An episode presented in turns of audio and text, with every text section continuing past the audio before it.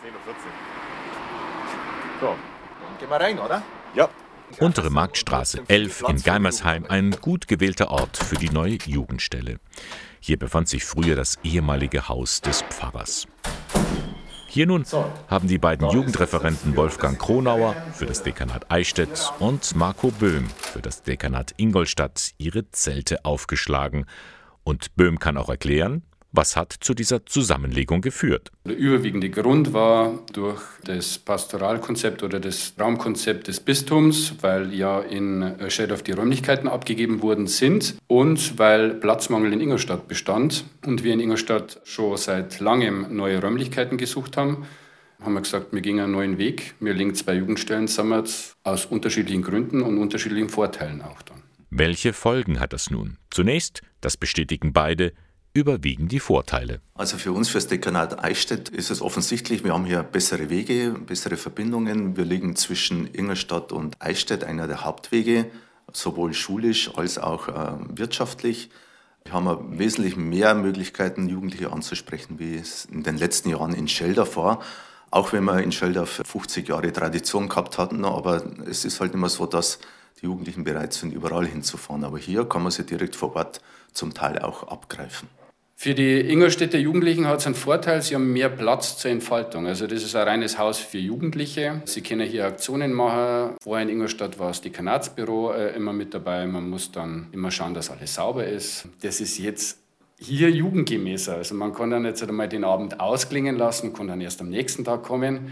Das ist dann hier schon ein großer Vorteil. Aber natürlich blutet dem einen oder anderen Ingolstädter das Herz. Das neue Büro in Geimersheim, daran muss man sich erst noch gewöhnen.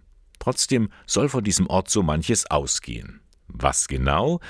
Da lassen sich die beiden Jugendreferenten noch nicht in die Karten schauen. Wolfgang Kronauer für das Dekanat Eichstätt. Ich will jetzt keine einzelnen Aktionen benennen und das vorne vorwegnehmen, weil das ist dann wirklich Sache der Ehrenamtlichen. Der erste Schritt muss sein, dass die Ehrenamtlichen das Haus für sich vereinnahmen. Im wahrsten Sinne des Wortes vereinnahmen. Es geht darum, dass dieses Haus für Ehrenamtliche ist, dass die das für sich, für ihre Jugendarbeit, für ihr Engagement nutzen sollen. Dafür haben sie freien Zugang hier, das werden wir ermöglichen. Dann wird sich auch was entwickeln. Das können große Feste sein, verschiedene Aktionen. Natürlich wird sich auch weiterhin vieles in der Fläche abspielen, wie zum Beispiel das große Ministrantenfußballturnier in Beinkries. In die Fläche gehen, das ist auch das Stichwort für die katholische Jugendarbeit in Ingolstadt, erklärt Marco Böhm. Wir haben das in Ingolstadt immer oft zentralisiert, weil wir ein sehr zentraler Ort sind. Und da haben wir jetzt halt eigentlich schon in der Planung, dass wir wieder dezentral in die Pfarreien dann gehen und da mehr Kontakt suchen. Also quasi jetzt von Geimersheim aus dann nicht in alle Richtungen nach Ingolstadt gehen. Die beiden Hauptamtlichen sehen die Zusammenlegung der Jugendstellen also positiv. Nun muss das Haus, in dem auch das Büro der Deutschen Pfadfinderschaft St. Georg untergebracht ist, mit Leben gefüllt werden. Das wird passieren. Davon sind Wolfgang Kronauer und Marc Böhm überzeugt.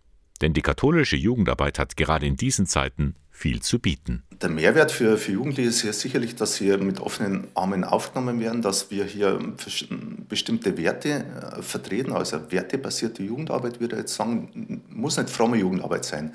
Ich kann sagen, dass einer unserer engagiertesten Jugendleiter, der war hier beim Bau oder Umbau des Hauses mitgeholfen hat, zum Beispiel gar nicht mehr Mitglied der Kirche ist und trotzdem ist er bei uns willkommen. Wir machen nichts anderes wie ein Stadtjugendring oder Kreisjugendring nur mit mir. Das ist äh, quasi diese Freiwilligkeit, das kann sich bei jeder uns selbst raussuchen, mache ich es, will ich es und die Möglichkeit wird ihm geboten oder will es nicht. Dann wird er nicht dazu gezwungen. Also der Mehrwert ist eindeutig da bei uns.